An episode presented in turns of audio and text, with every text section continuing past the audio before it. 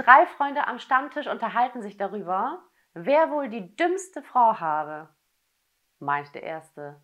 Meine Frau brachte neulich vier Winterreifen nach Hause, obwohl wir gar kein Auto haben. Darauf der Zweite. Meine Frau brachte neulich 50 Setzlinge mit, wo wir doch gar keinen Garten haben. Der Dritte. Das ist ja auch gar nichts. Meine Frau kam neulich mit 50 Kondomen für den Urlaub heim, obwohl sie genau weiß, dass ich gar nicht mitfahre.